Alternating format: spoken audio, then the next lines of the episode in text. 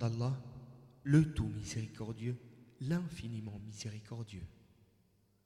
La Direction générale de la promotion de la vertu et de la prévention du vice du Royaume d'Arabie saoudite a le plaisir de vous offrir cet enregistrement qui a pour titre El Jir'an. Premièrement, sa présentation. Il s'agit d'une localité comprise entre la Mecque et Taïf, mais plus proche de la Mecque. On la connaît toujours aujourd'hui sous ce nom. Elle est située en territoire non sacré, profane. C'est là que le prophète, paix et salut d'Allah sur lui, avait partagé et distribué le butin consécutif à la bataille de Hunayn. Il y a là une mosquée connue sous le nom de la mosquée d'Al-Jir'ana. El-Jir'ana est à 22 km environ de la mosquée sacrée de la Mecque. Deuxièmement, sa réalité. Généralement, les pèlerins et les visiteurs viennent à Al-Jir'ana pour la mosquée, le puits ou le cimetière. Voici ci-après l'explication de ce que sont réellement ces endroits. Premièrement, la mosquée d'El-Jir'ana. La mosquée se situe dans la partie nord-est de la Mecque, du côté de la route qui va à Taif, la route de Seil, à une distance de 9 km et demi de celle-ci et de 22 km de la mosquée sacrée. Elle a été construite à l'endroit où le prophète, paix salut d'Allah sur lui, s'est mis en état d'ihram, état de sacralité ou de consécration nécessaire pour entrer dans le territoire sacré, afin d'accomplir la la nuit précédant le mercredi, 12 nuits avant la fin du mois de Dhul al l'année où a eu lieu la conquête de la Mecque, après qu'il soit revenu de son expédition à Taïf. Elle a été restaurée plusieurs fois. Anas, qu'Allah l'agrée, raconte le prophète, paix et bénédiction d'Allah sur lui, a commencé sa Umrah à partir d'Al-Jir'ana, là où il avait partagé le butin de Hunayn. Muharrish ibn al-Ka'bi raconte le prophète, paix et bénédiction d'Allah sur lui, est entré à Jir'ana et se dirigea vers la mosquée. Il fit alors un certain nombre de prières, puis s'est mis en état d'ihram.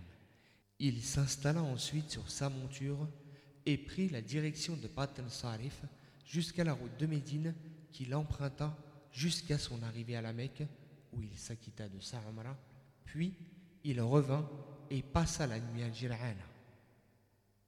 Deuxièmement, le puits d'Al-Jir'ana. C'est un puits dont on dit que l'eau est très douce. On raconte que le prophète, paix et bénédiction d'Allah sur lui, a gratté le sol avec ses propres mains bénies à la recherche de la source d'eau. On dit aussi qu'il planta à cet endroit sa lance bénie et l'eau commença à en jaillir.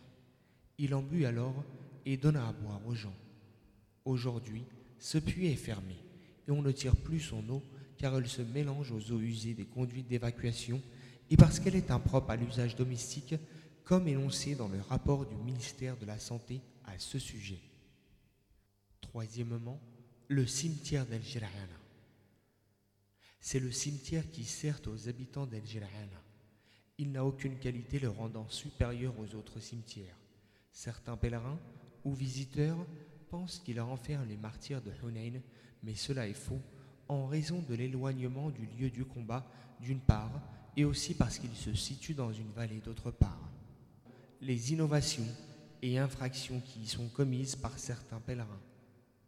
Certains pèlerins commettent un certain nombre d'innovations et d'infractions à Jir'ana. La raison de cela est qu'ils croient que cet endroit est sacré et qu'il a des qualités particulières. La fausseté de cette croyance a été montrée précédemment et afin que le pèlerin soit averti et ainsi qu'il ne tombe pas dans ces innovations et ces infractions, nous en énumérons certaines. Voyager vers la mosquée d'Al-Jira'ana comme s'il s'agissait d'un acte d'adoration et penser que cette mosquée a des vertus particulières qui la distinguent des autres. Croire que la prière faite dans cette mosquée est meilleure que si elle avait été faite ailleurs dans une autre. Faire des invocations particulièrement et préférentiellement auprès de cet endroit. Faire des invocations en groupe dans cette mosquée ou à proximité, c'est un acte qui n'a pas été pratiqué par le prophète, paix salut d'Allah sur lui, ni par ses compagnons, ni par les successeurs de ces derniers, les Tabi'un. Écrire sur ces murs, rechercher la baraka, la bénédiction, dans ces murs, se frotter à ses portes ou prendre de sa terre, déposer des messages écrits sur des bouts de papier ou des pièces de monnaie ou des photos dans les fentes de la mosquée en raison de diverses croyances à ce sujet. Le tawassul, au moyen des défunts enterrés dans le cimetière, c'est-à-dire prier Allah en évoquant les morts dans sa prière afin d'appuyer sa demande en vertu d'une présupposée sainteté du défunt, les implorer à l'aide et leur demander d'intercéder en sa faveur auprès d'Allah. Exagérer l'importance donnée aux morts en se tenant devant eux de façon immobile, dans une attitude recueillie et silencieuse, pensant que cela fait partie des bonnes manières que la religion ordonne, alors qu'en réalité c'est plutôt une attitude exagérée vis-à-vis des morts qui se trouvent dans ces tombes, une attitude qui mène directement ou indirectement vers le shirk, l'idolâtrie.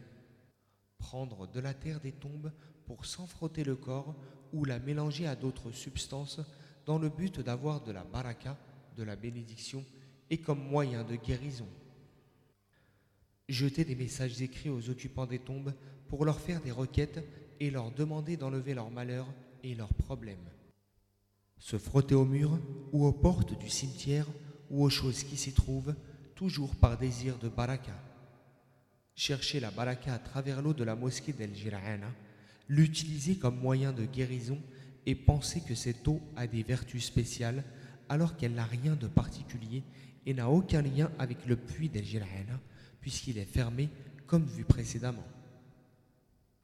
Et que la louange soit au Seigneur des mondes, et que la prière et le salut soient sur notre prophète Mohammed, sur sa famille, ses compagnons et ses successeurs de bonne foi.